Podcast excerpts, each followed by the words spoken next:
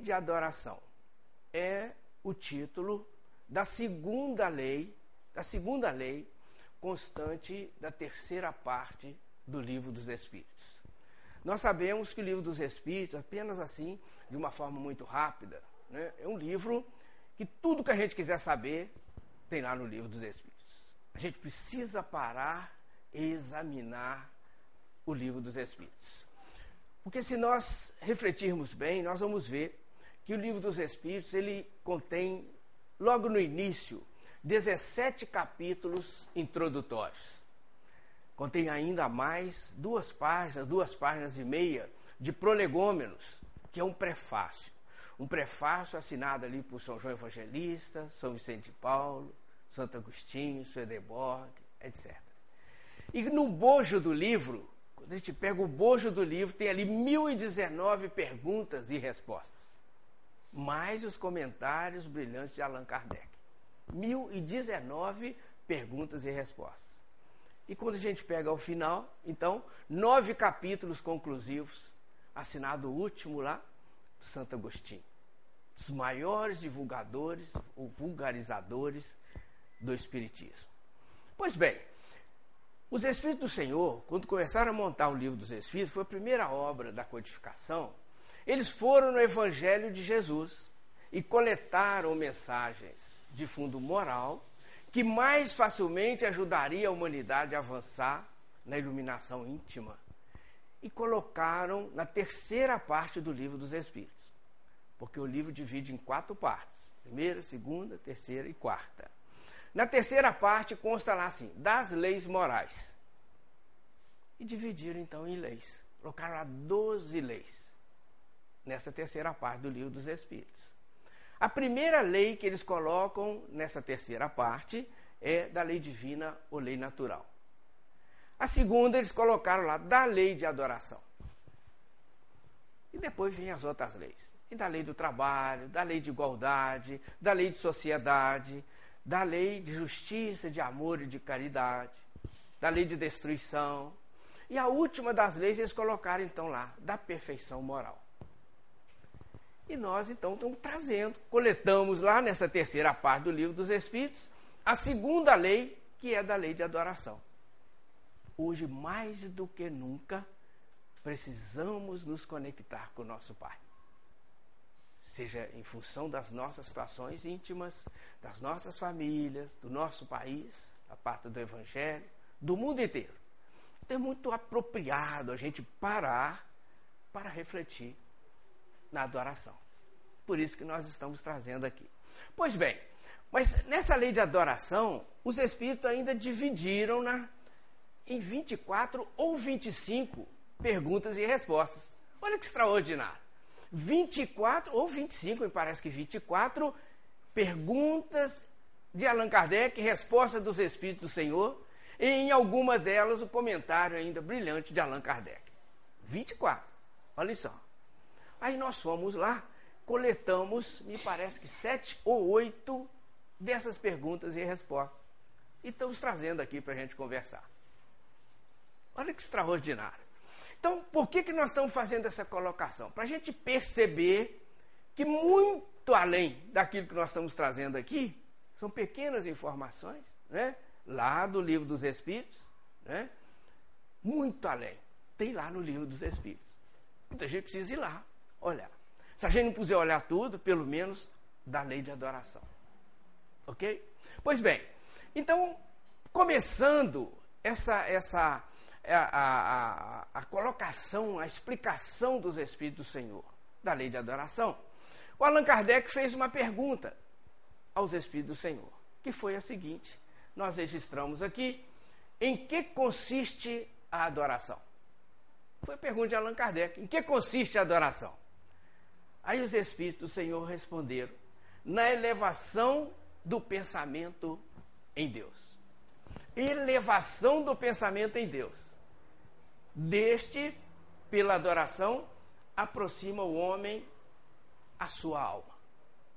Então, o que consiste a adoração? A gente vai repetindo, não se importem não, a gente às vezes coloca a palavra nossa, mas procuramos ser fiéis lá ao Mensagem dos Espíritos, o Livro dos Espíritos, né? Para que a gente facilite a nossa fixação. Então, quando Kardec perguntou o que consiste a adoração, os Espíritos responderam na elevação do pensamento em Deus. Dessa forma, dessa forma, né, nós aproximamos do Pai a alma, nosso coração. Né? Quando nós estávamos refletindo nessa questão, questão, nessa pergunta de Allan Kardec, nós nos lembramos das doces palavras de Jesus. Porque o alfa e ômega de tudo, né? o Senhor. Então a gente vai e volta e volta no Evangelho do Cristo, quando Jesus falou assim: quando for desorar, quando for desorar, fecha a porta do teu quarto, ou fecha a tua porta, dependendo da tradução. Existe outra tradução, por exemplo, do Haroldo Dutra Dias, que vai falar para nós assim: fecha a porta do teu ambiente íntimo. Se nós pegarmos a tradução da Bíblia de Jerusalém, eles vão falar: fechar a tua porta. João Ferreira de Almeida já vai falar assim: fecha a porta do teu quarto. Mas em todas essas traduções, em tantas outras traduções, o que, que Jesus quis nos convidar a fazer? A silenciar o nosso mundo íntimo. Na linguagem do Espírito João Cleofas, quando ele fala assim, não é? Introspecção. É um momento de voltar para dentro de nós e nos conectar com o Pai. Quando a gente volta para dentro de nós, facilita a nossa desconexão com as dificuldades do dia a dia, com a mídia, com as preocupações, com aquilo que aflige o nosso coração. E a gente se conecta com o Pai. E aí dizem os Espíritos: deste, pela adoração, aproxima o homem a sua alma. A gente aproxima do Pai. E a gente vai ver que os problemas ficam menores. Mas não é que fiquem menores, é que nós nos fortalecemos. A gente é que cresce. E aí parece que os problemas até diminuíram. Mas Allan Kardec fez uma segunda pergunta, que no livro dos Espíritos está numerado, questão 650. 650. A pergunta dele foi a seguinte: origina-se de um sentimento inato a adoração ou é fruto de um ensino? Afinal de contas, nós trazemos isso dentro de nós ou a gente aprende na escola, na faculdade, no colégio, a adoração? Aí os Espíritos do Senhor respondem: sentimento inato, como é o da existência de Deus. O sentimento que vem dentro de nós da existência divina. A consciência da sua fraqueza leva o homem a curvar-se diante daquele que o pode proteger. Quando nós percebemos a nossa fragilidade, procuramos o amparo alguém que possa nos proteger. E essa consciência dessa fragilidade, dizem os espíritos, espíritos, já que vem inato no nosso coração a existência divina, a gente procura o Pai. Sabe aquele momento que nós precisamos colocar o, a cabeça no ombro de alguém, deixar verter às vezes uma lágrima? Aquele momento que às vezes a gente está precisando até de um colo. Quantos de nós, às vezes, nos revés da vida, nos desafios existenciais. Precisamos de um colo.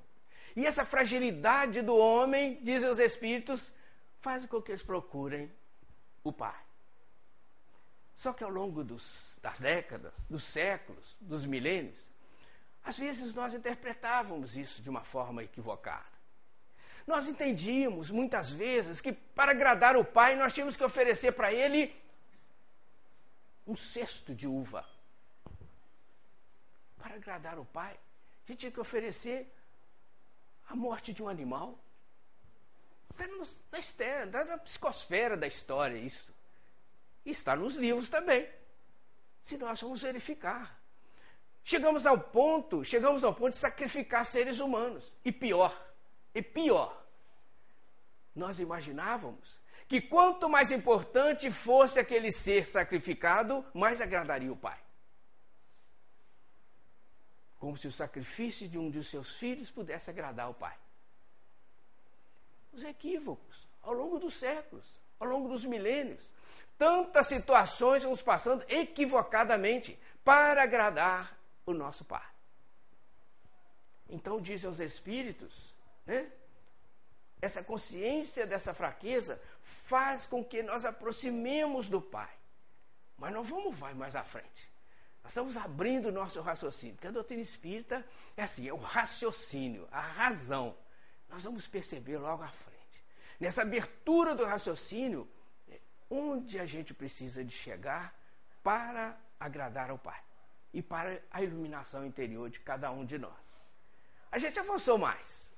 Falamos, pegamos sete ou oito itens, sete ou oito questões.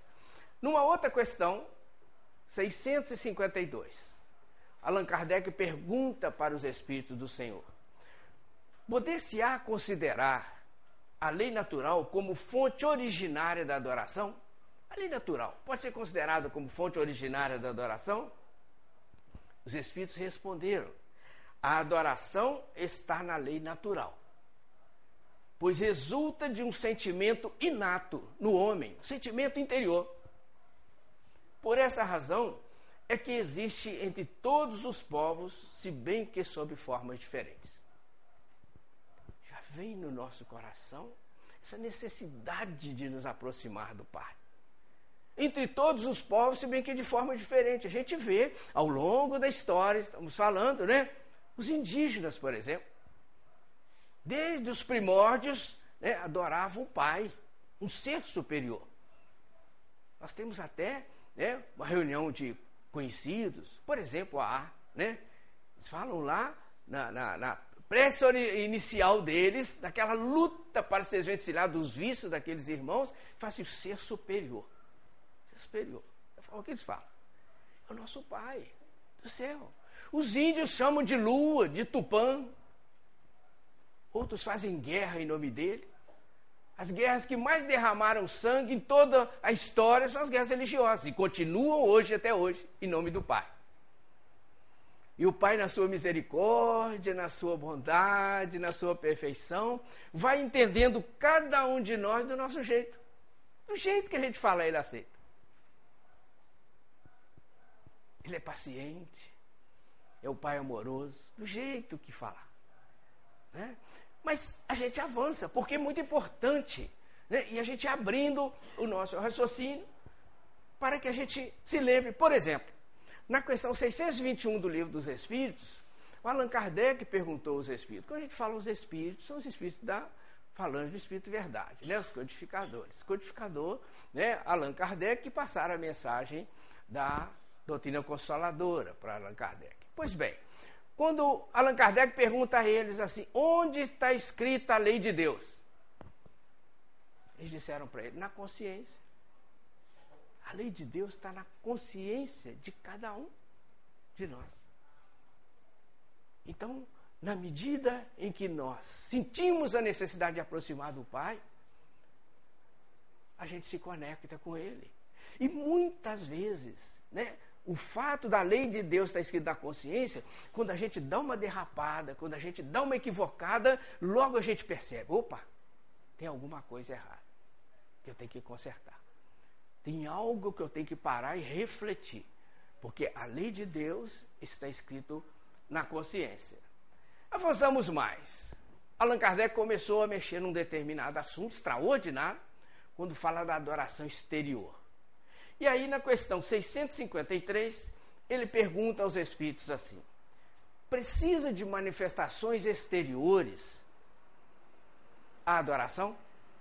Ou invertendo, né? Da nossa humilde maneira, é, a adoração precisa de manifestações exteriores para se concretizar? Os espíritos responderam assim: a adoração verdadeira é a do coração. Falaram tudo, né? Adoração verdadeira é a do coração. Disseram mais. Em todas as vossas ações, lembrai-vos sempre de que o Senhor tem sobre vós o seu olhar. A adoração verdadeira é a que vem do coração. Isso nos remete naquela passagem lindíssima do Evangelho de Jesus, né, em que a gente vai ver em algumas traduções se falando assim, a mulher de Samaria, né, Jesus é a mulher samaritana. Vezes só tem assim, a mulher samaritana. Né? e que nós não vamos poder relatar aquela passagem do Evangelho aqui extraordinária, para que a gente possa enquadrar na disciplina do tempo. Mas Jesus, quando vai da Judéia para Galiléia, ele depara-se num poço, na beira de um poço chamado Poço de Jacó, com uma mulher que tinha ido com o cântaro buscar água no poço. E ele começou um diálogo extraordinário com aquela mulher, a mulher samaritana. Né? E dali, naquele diálogo, Jesus falou muitas coisas da vida daquela senhora. E aquela senhora ficou entusiasmada com aquilo. A ponto dela chamar todas as pessoas, falar, tem um profeta aqui, ele é um profeta. Vós sois um profeta. E ela aproveitou que estava naquele diálogo com Jesus e disse a ele assim, né? Às vezes dizem que tem que ser adorado Deus no templo em Jerusalém. Outros falam que Deus tem que ser adorado na montanha. Afinal de contas, onde que Deus tem que ser adorado? Aí Jesus respondeu para ela, né? Haverá um tempo em que meu Pai será adorado em espírito e verdade. E dos tais que assim o fazem, meu Pai deles se aproximará. Espírito e verdade. Espírito e verdade. Por isso que nós tínhamos falado das ofertas materiais. Né? Sem crítica àqueles que o fazem, evidentemente. Não é? Porque os que o fazem têm necessidade daquela situação para ser acionado dentro deles a fé. Na verdade, aquela situação é uma, é uma forma que as pessoas às vezes têm de acionar dentro de si a fé. Mas precisamos entender nós que temos a felicidade de estar sob o teto da doutrina espírita, estudando o Evangelho do Cristo, nós temos que perceber que o Pai tem que ser adorado em espírito e verdade. Se nós pararmos um bocadinho, muito rápido, pararmos e pensar, né? Assim, agora eu vou lembrar daquele meu filho, daquele meu filho, por exemplo, ou meu neto, ou do meu pai, ou da minha mãe, não importa, aquele ente querido, eu vou lembrar dele a fisionomia exatinha, vou desenhar na minha mente aquela fisionomia, até daquela pintazinha especial que ele tem aqui na face. Eu vou conseguir lembrar em detalhes. Em detalhes. Então a gente começa a perceber, mas como é real essa colocação? De que o Pai tem que ser adorado em espírito e verdade, que eu não necessito mais de apetrechos para que eu possa me conectar com o Pai. Porque a prece que mais agrada a ele é a do coração. Haja visto que num diálogo extraordinário com a Madre Teresa de Calcutá, né, conta a história dessa irmã, ou desse irmão maior, né, porque é o espírito, né? Perguntaram para ela assim: "Irmã, quando a senhora está falando, está orando, o que, que a senhora fala para Deus?" E ela falou assim: "Eu não falo nada, eu só escuto." E aí perguntaram para ela, assim, né? Mas o que, que Deus fala para a senhora? Ela falou: Ele não fala nada, ele só escuta. O Espírito Superior, numa palavra, duas palavras, numa frase, ele fala livro e livros para nós, para a imortalidade. Porque ela não disse quase nada. Mas ela disse que os Espíritos já tinham dito, 1857, aqui no Livro dos Espíritos, de que a prece que mais agrada a Deus é a do coração. É a linguagem do coração. É essa que nós precisamos fazer com o Pai. Mas a gente avançou mais. A gente vai falar mais sobre isso quando a gente avança e verificamos. Né? Nós estamos falando da adoração exterior. O Allan Kardec ainda insistiu, questão 653, uma letrinha A costuma ter, uma letrinha A. Ele insistiu para os espíritos assim. Vocês se lembram que a pergunta que nós citamos, Allan Kardec perguntou o seguinte: se precisa de manifestações exteriores à adoração. A palavra dele. Né? Olha só, se precisa. Agora na letrinha A ele insiste e fala assim, ele mudou. Assim, será útil adoração exterior? Os espíritos já responderam que não precisa. Agora Allan Kardec insistiu muito. É útil? Aí os espíritos falam para ele assim: sim, nós vamos emendar com as nossas humildes palavras, né? É útil. Assim, num parênteses. Eles respondem assim: sim. Se não consistir em vão simulacro. Se não consistir em vão simulacro. O que, que eles querem dizer com isso? Tem mais coisas ainda na resposta. Nós só pegamos essa linha. Né? Porque esse vão simulacro que os espíritos alertam é aquela necessidade da satisfação para a sociedade. Aquela necessidade que as pessoas às vezes têm de aparecer, de fazer algo imponente. Isso é o simulacro que eles falam. Né? Se a adoração exterior não consistir em vão simulacro, é útil. Será útil. Então a gente vai perceber, né? A gente vai perceber, avançando mais, abrindo mais o nosso raciocínio, a gente vai perceber que em determinados credos religiosos, né? Tem pessoas que necessitam estar na frente de uma imagem para orar. Orar. Tem pessoa que necessita acender a vela para orar. Mas então é só é a vela, é com a vela que a pessoa vai fazer a adoração? Não. Aquilo é um apetrecho que ela utiliza para acionar dentro de si a fé. A adoração. E que nós temos que respeitar. Mas tem necessidade? Dizem aos Espíritos. Não tem necessidade. Porque a adoração é do coração. Olha que algo extraordinário. Então isso demonstra que nós temos que respeitar todos os irmãos. Todos os irmãos. Mas que a gente tem que entender que não tem necessidade, porque o Pai, maior templo divino, é no coração de cada um de nós. A conexão com Ele, à medida que nós abrimos o coração, uma outra condição que nós vamos falar, que Allan Kardec cita e os Espíritos também, nós vamos perceber que a gente se conecta com o Pai. Independente de qualquer utilização exterior. Lembram-se de uma questão ali atrás, né? 653, quando os espíritos fecharam a resposta, sem necessidade, a adoração que mais agrada a Deus é que vem do coração. E eles falam assim: não esqueçais, vou até ler. Lembrai-vos sempre de que o Senhor tem sobre vós o teu olhar. Lembrai-vos sempre de que o Senhor tem sobre vós, ou sobre nós, né, o seu olhar. Porque tudo está no controle do Pai. Absolutamente tudo. Diz Jesus, até os fios do cabelo da nossa cabeça. Não cai nenhum, sem que o Pai o permita. Porque isso tudo está no controle do nosso Pai. A gente se lembra de uma situação que o Haroldo Dutra Dias estava citando, muito interessante. Quando ele fala assim, que hoje, das maiores problemas, maiores doenças da humanidade, as maiores doenças, a pessoa fala assim, ah, é infarto, é depressão, é mil situações, fala assim. Aí ele fala assim, que a maior doença da humanidade hoje é a obsessão do controle. Porque nós achamos que estamos no controle de tudo. E não estamos no controle de nada. A gente veio aqui pela misericórdia divina.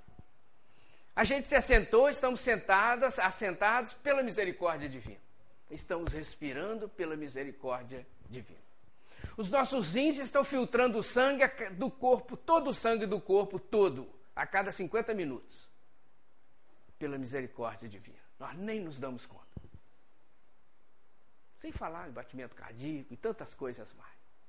Misericórdia divina. O controle é do Pai de tudo, absolutamente tudo.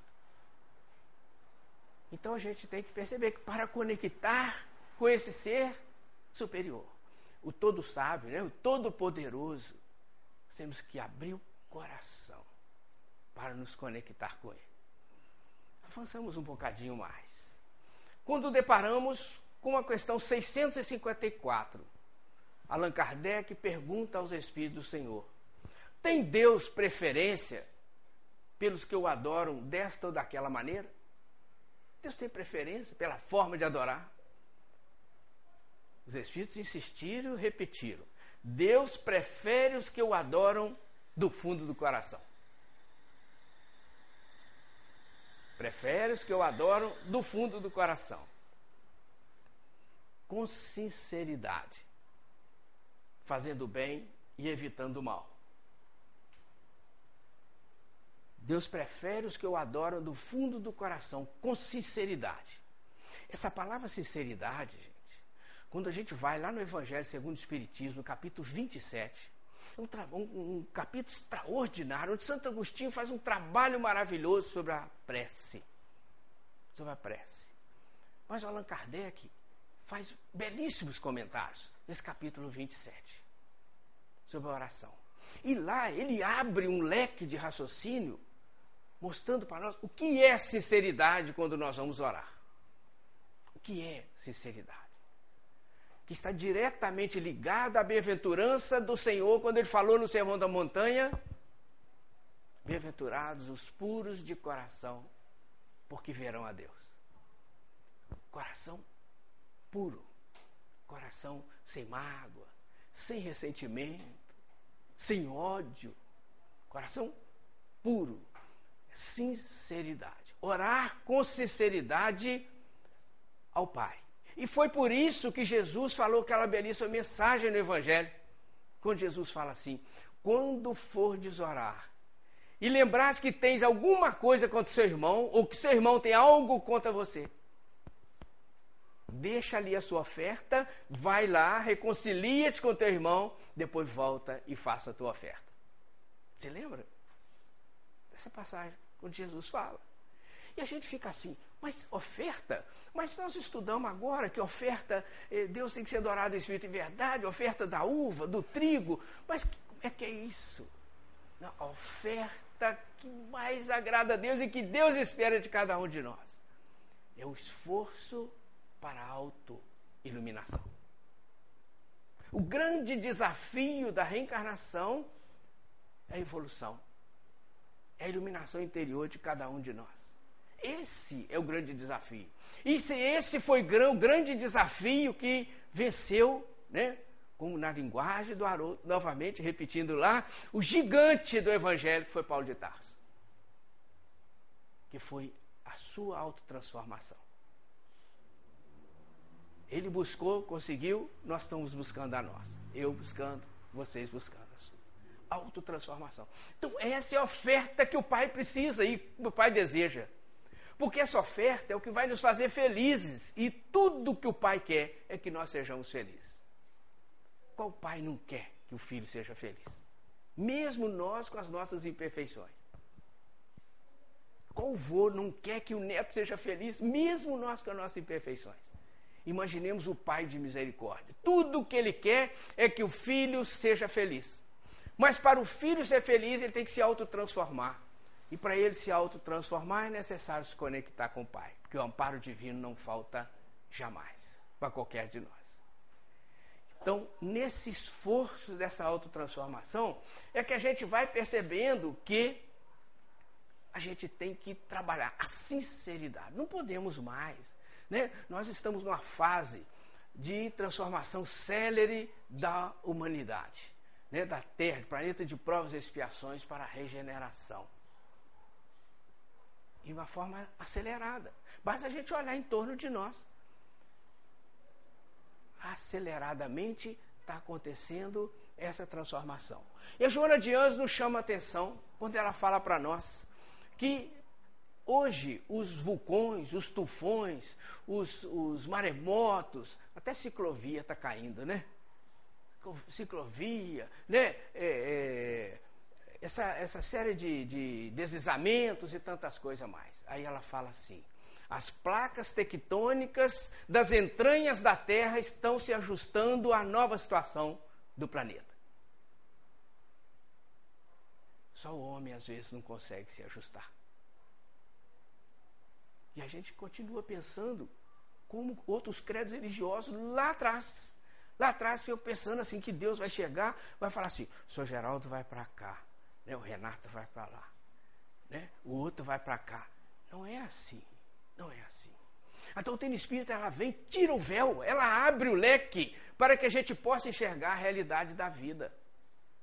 Cada um de nós será atraído para o planeta cuja psicosfera seja compatível com a psicosfera do nosso corpo espiritual.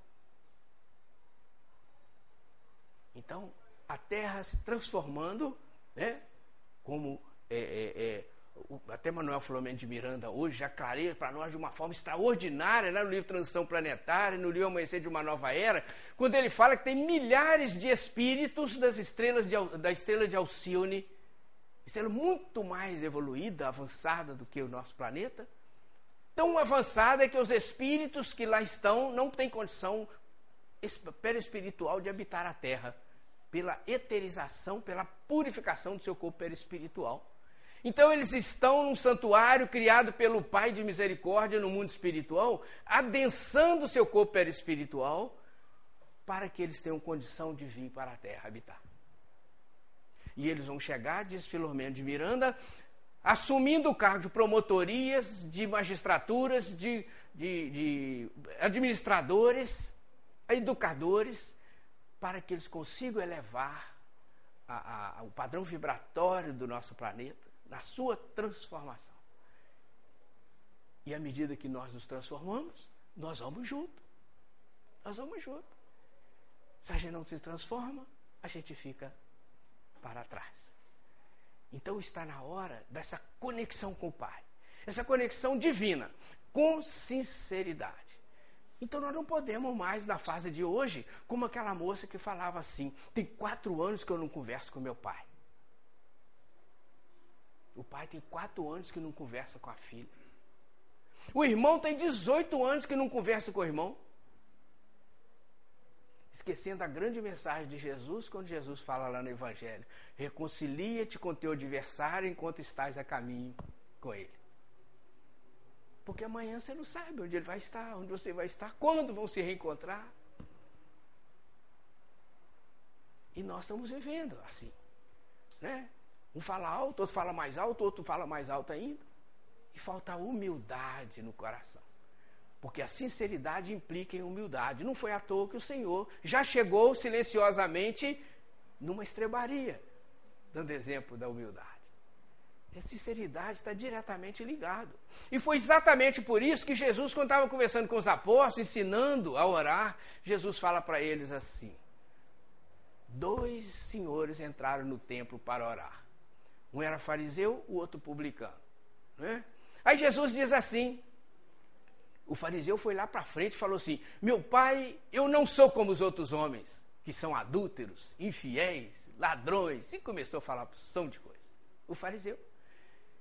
E diz Jesus: o publicano ficou lá no final do templo, falando assim: Meu pai, perdoa-me, porque eu sou um pecador. Aí Jesus fala para os apóstolos: Na verdade eu vos digo né? Publicano foi perdoado pela sua humildade, usando as nossas humildes palavras. Né? Ainda diz o mestre assim: aquele que se exalta será humilhado, que se humilha será exaltado. Porque a humildade é fundamental. E nós, sem humildade, não vamos a lugar nenhum. Nós, sem humildade, nós continuamos achando que estamos no controle de tudo e não estamos no controle de nada. Todo controle pertence ao Pai. Mas a gente avança um pouco mais, um pouco mais. Quando Allan Kardec faz a pergunta aos Espíritos do Senhor, olha o que ele pergunta para os Espíritos: agrada a Deus a prece? Invertendo, a prece agrada a Deus? Aí os Espíritos responderam para ele assim: a prece é sempre agradável a Deus. A prece é sempre agradável a Deus quando ditada pelo coração. Voltou lá. Quando ditada pelo coração. Pois para ele a intenção é tudo. A intenção é tudo. Agrada-lhe a prece quando dita com fé, com fervor, com sinceridade. Voltou a sinceridade. Olha só. Agrada-lhe a prece quando dita com fé, com fervor, com sinceridade. Mas antes eles dizem, quando ditada pelo coração. Várias situações a gente precisa parar um pouquinho para analisar. O coração. O coração implica em desenvolver o sentimento. Por isso que quando perguntaram para a madre, né, o que, que ela falava, o que, que Deus falava, não fala nada. só escuta ou eu só escuto. Porque é o coração. E o coração tem que estar repleto do sentimento. Aquele sentimento de amor, aquele sentimento vibratório, aquele sentimento que envolve não só o irmão, mas os irmãos, a humanidade inteira. Aquele sentimento que coaduna com aquela expressão quando o Emmanuel falou assim: ninguém será feliz na terra enquanto houver uma lágrima rolando. É aquele sentimento de doação, de abrir o coração. Porque aí o coração estará em condições de conectar com o Pai. Porque à medida que eu avanço nessa abertura do coração, nessa conquista do sentimento, eu vou elevando o meu padrão vibratório. E elevo o meu padrão vibratório e conecto com as esferas superiores da vida. E automaticamente com o nosso Pai. É por isso que a gente tem que estar atento nas oportunidades que a vida nos oferece todos os momentos. Todos os momentos de estar bem, de fazer o bem, de confortar alguém. Até está rimando, né? De confortar alguém, fazer o bem. Porque Joana de Anjos já fala assim: o bem que me faz bem não é o bem que me fazem, é o bem que eu faço. Porque Francisco de Assis já nos lembra, nos lembra dando que recebemos. É doando que a gente recebe. Eu dou amor, eu recebo amor. Eu dou ódio, eu recebo ódio. Mas eu recebo ódio, eu recebo as vibrações negativas que eu próprio emanei. Então, a gente tem que trabalhar essa abertura do coração. Hoje, nós estamos passando por situações terríveis. Tantas necessidades em todas as direções em todas as direções. Mas às vezes nós continuamos com o nosso coração endurecido, onde irmãos necessitam não só da ajuda material, mas acima de tudo, das nossas vibrações, das nossas orações do coração.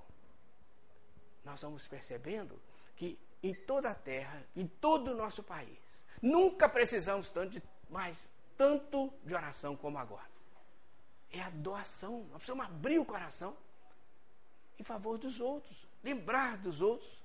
Quantos estão fazendo tantas coisas, mas não lembram que existe um pai que está no controle de tudo, porque tudo acontece enquanto ele permite. Enquanto ele permite. Porque tudo está no controle do pai. Tudo sai dele e retorna a ele. Então, essa situação do coração, ela é fundamental. Mas quando os espíritos falam ali, né, orar com fé, com fervor, com sinceridade. Fé, fervor e sinceridade. A gente liga essa situação a uma outra pergunta que eles fazem, que Kardec faz e que eles respondem apenas para a gente comentar as duas juntas. Quando eles falam assim: a prece é um ato de adoração. Aliás, a pergunta de Allan Kardec: qual o caráter geral da prece? Aí eles respondem assim: a prece é um ato de adoração. Orar a Deus é pensar nele, é aproximar-se dele, é pôr-se em comunicação com ele. Há três coisas podemos propor por meio da prece: louvar, pedir e agradecer. Então a gente fala: fé com fervor e sinceridade. Louvar, pedir e agradecer. Olha que situação que os Espíritos colocam para a gente raciocinar. Para a gente raciocinar. A gente fica pensando assim. É por isso, então, que Jesus, quando os apóstolos falam assim, Senhor, ensina-nos a orar. Você lembra dessa situação? Jesus fala assim, deu o mais belo modelo de oração que a humanidade já conheceu. Modelo de oração. Quando Jesus começa a dizer, quando for orar, dizei, Pai nosso que estais no céu, santificado seja o vosso nome. Se lembrem? Se lembrem Jesus começa louvando ao Pai, com fé, com fervor, com sinceridade, coração puro. Louvar ao Pai. Depois vem né, os pedidos, é, agradecimento e tudo mais. Mas começou Jesus deixando o modelo de louvor ao nosso Pai. E a gente ficou pensando assim: a oração é fundamental na nossa vida. Porque se a oração nós ficamos como uma folha, um papel na ventania. Nós ficamos desconectados do nosso Pai, que é o Criador, inteligência suprema, criadora de todas as coisas. E a gente vai percebendo que é fundamental falar com ele. Como aquele casal que nos falava há pouco tempo atrás, que falava assim, né? Eles estavam, eles estavam né, com muita dificuldade com a filha deles. A filha tinha dois filhos, ou seja, dois netos deles. A filha era envolvida em dependência química, alcoolismo, uma porção de situações complicadas. A filha sumia dois dias de casa, eles ficavam com os netos, depois a filha aparecia. Até que chegou um dia que ela virou para os pais e falou assim: Meu pai, minha mãe, eu não vou voltar mais para casa.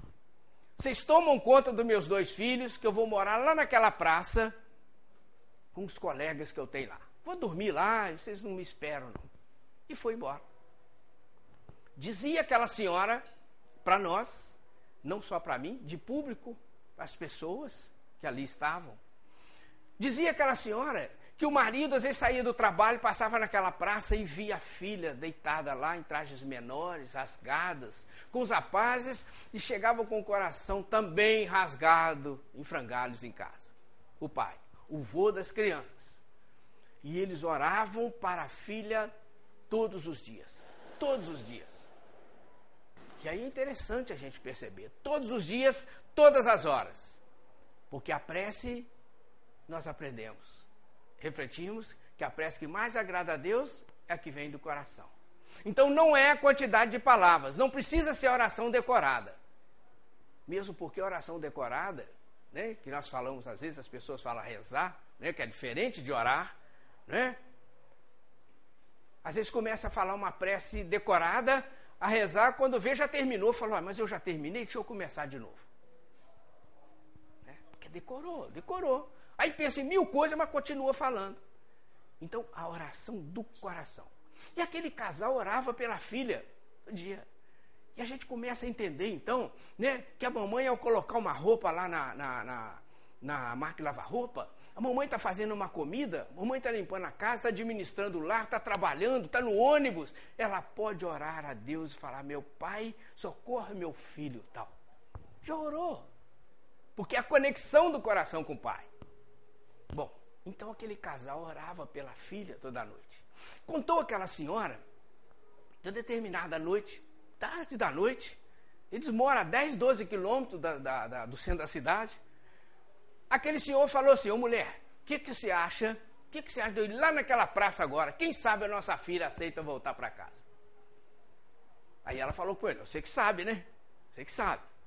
Ele se levantou e foi parar no centro da cidade ato de fé.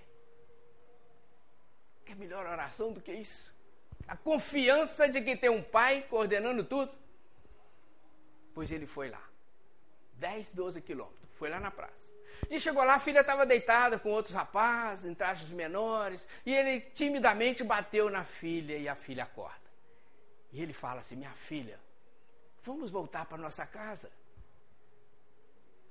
Ela olhou para ele e falou assim: Meu pai, eu vou voltar para nossa casa. Agora. E voltou com ele. Já imaginou a festa dentro de casa? Não só dos pais, dos filhos, mas de toda uma plede de espíritos simpáticos, familiares que estavam ali ajudando naquele trabalho do bem. Porque família é assim, né? Um adoece, todo mundo adoece, mas um sara, todo mundo sara. Aí diz aquela senhora que internaram a moça. Seis meses internada para tratamento. Aí no sexto, é, seis meses exatamente quando ela estava contando isso. Ela falou assim: a minha filha me chamou no hospital e falou assim, comigo assim: Mamãe, vê se a senhora consegue com o médico para ele renovar o meu prazo aqui no hospital, porque eu ainda estou com um pouco de medo de enfrentar a sociedade. Eu estou tão bem, meus filhos estão tão bonitos. E ela fala assim: minha filha está bonita que é só o senhor vendo meus netos tão bonitos. É só o senhor ver. Né? E nós ficamos pensando assim: a força da oração, fé, fervor, sinceridade. Louvar ao Pai, agradecer e pedir. E pedir. Sim, pedir. Mas nós temos que estar consciente de que nem sempre o Pai vai nos dar aquilo que nós estamos querendo. Esse é um problema. Nós temos que entender isso. Porque nós estamos numa fase onde precisamos acelerar o nosso processo de evolução. Nós falamos há pouco dos espíritos que estão vindo reencarnar, da mudança do planeta, da evolução do planeta. Então, nós precisamos acelerar o nosso processo de evolução. E o Pai nem sempre vai nos dar aquilo que nós queremos, porque nós precisamos, Ele nos dá aquilo que nós precisamos. E a gente vai lembrar de Jesus de novo. Porque dele. É o, né, o modelo, o guia, dizem os Espíritos, questão 625 do livro dos Espíritos. Modelo e guia da humanidade. Quando Jesus lá no horto, para ser preso, né? Jesus se prostra ao chão e fala: Meu pai, se for possível, afasta de mim este cálice. Lembra? Cálice no sentido figurado, alegórico, mas que nós né, misturamos um pouco ainda, né? Jesus quer dizer assim, né, afasta de mim as dificuldades, meu Pai.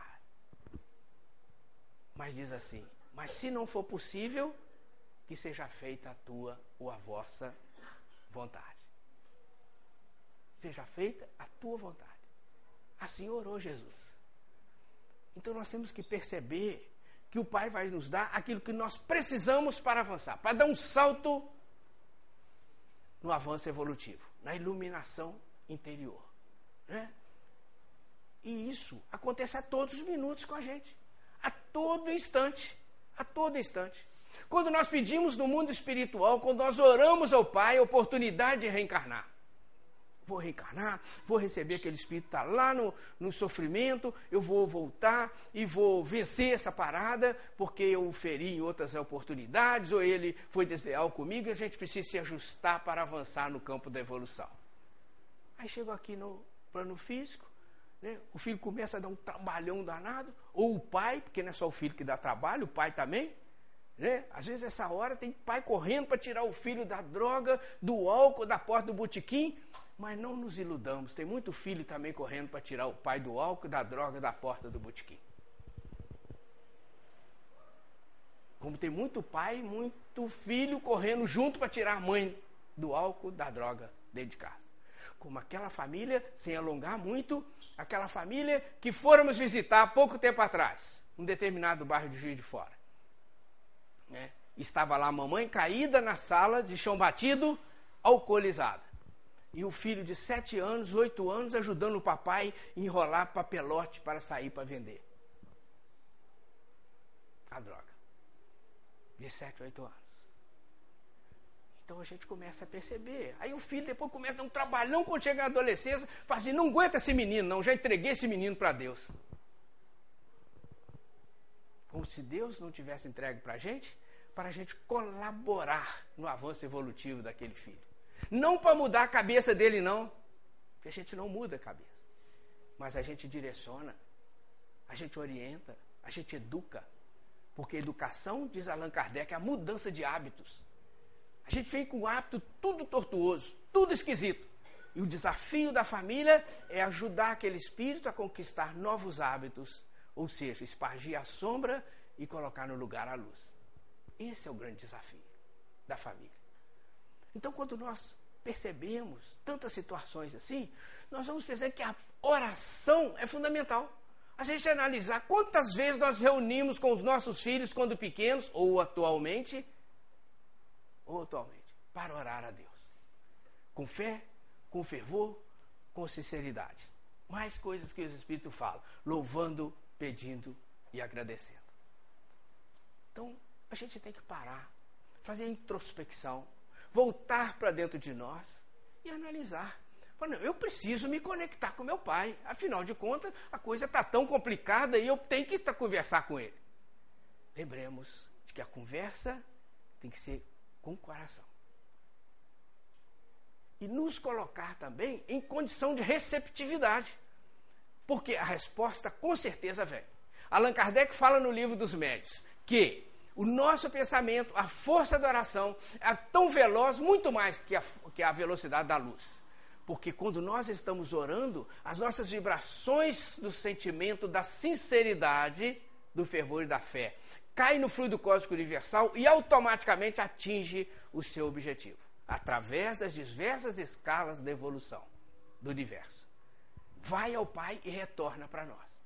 O que nós não podemos é começar a orar ao Pai e falar assim: nossa, está na hora do ônibus, deixa eu correr.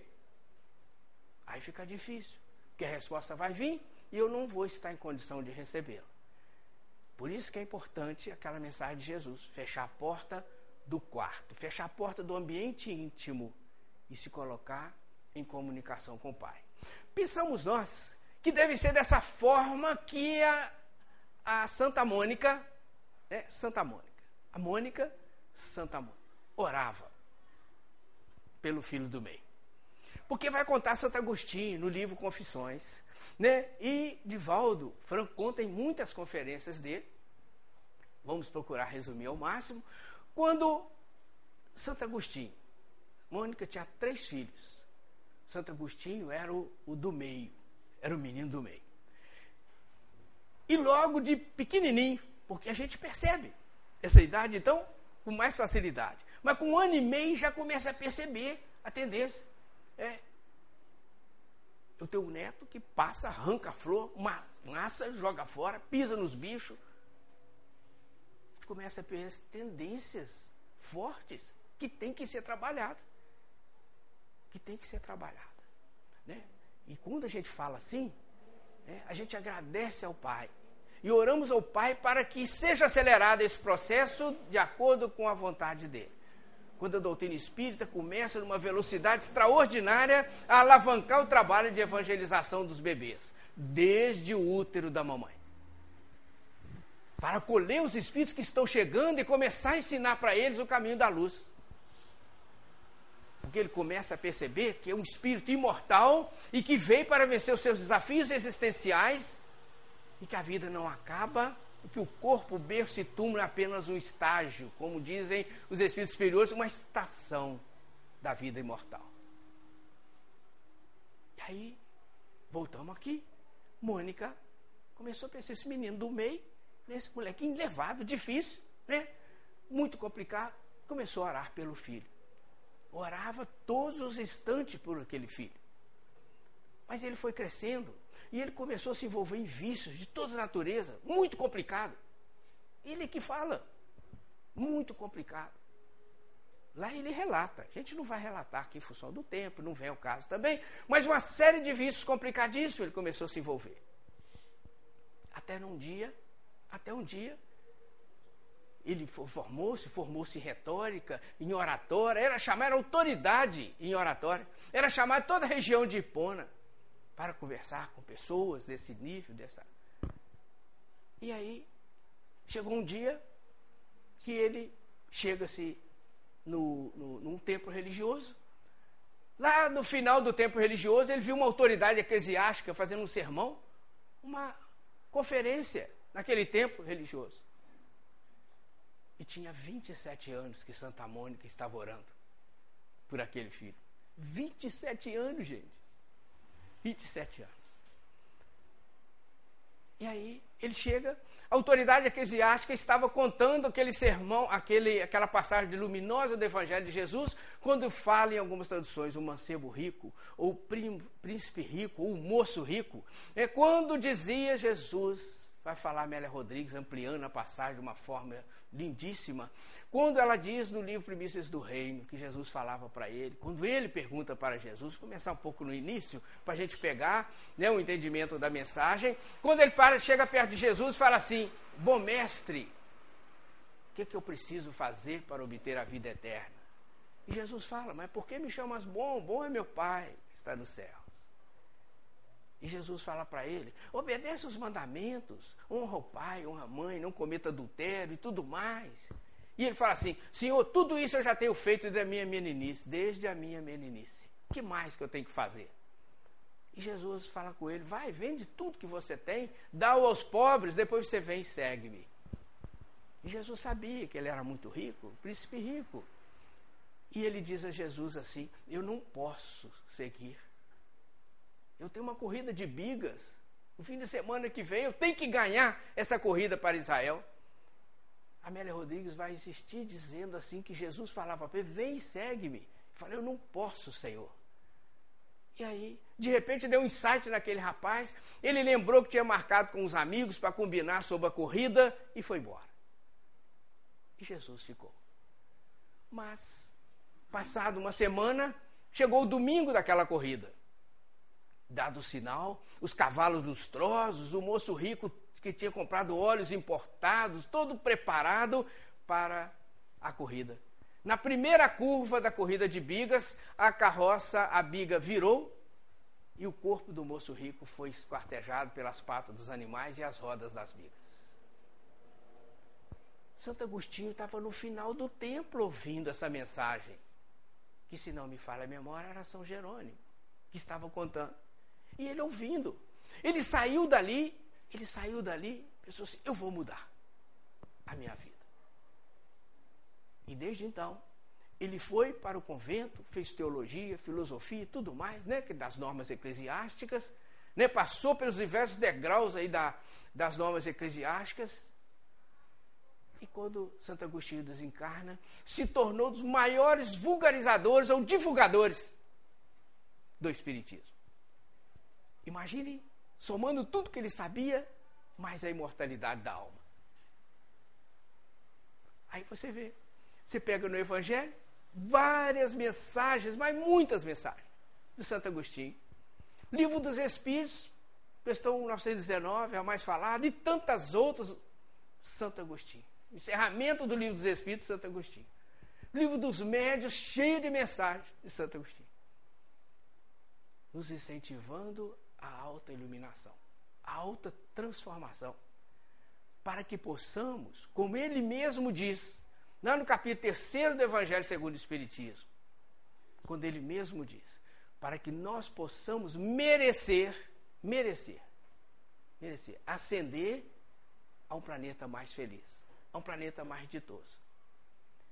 E a gente apenas precisamos, ao concluir a nossa reflexão, a gente lembrar de que é preciso a gente pedir ao Pai, com todos os requisitos que nós falamos aqui, que os Espíritos nos ensinam, mas perceber também que se nós não tivermos em boas condições, nessas condições, essas são condições ideais, as especiais.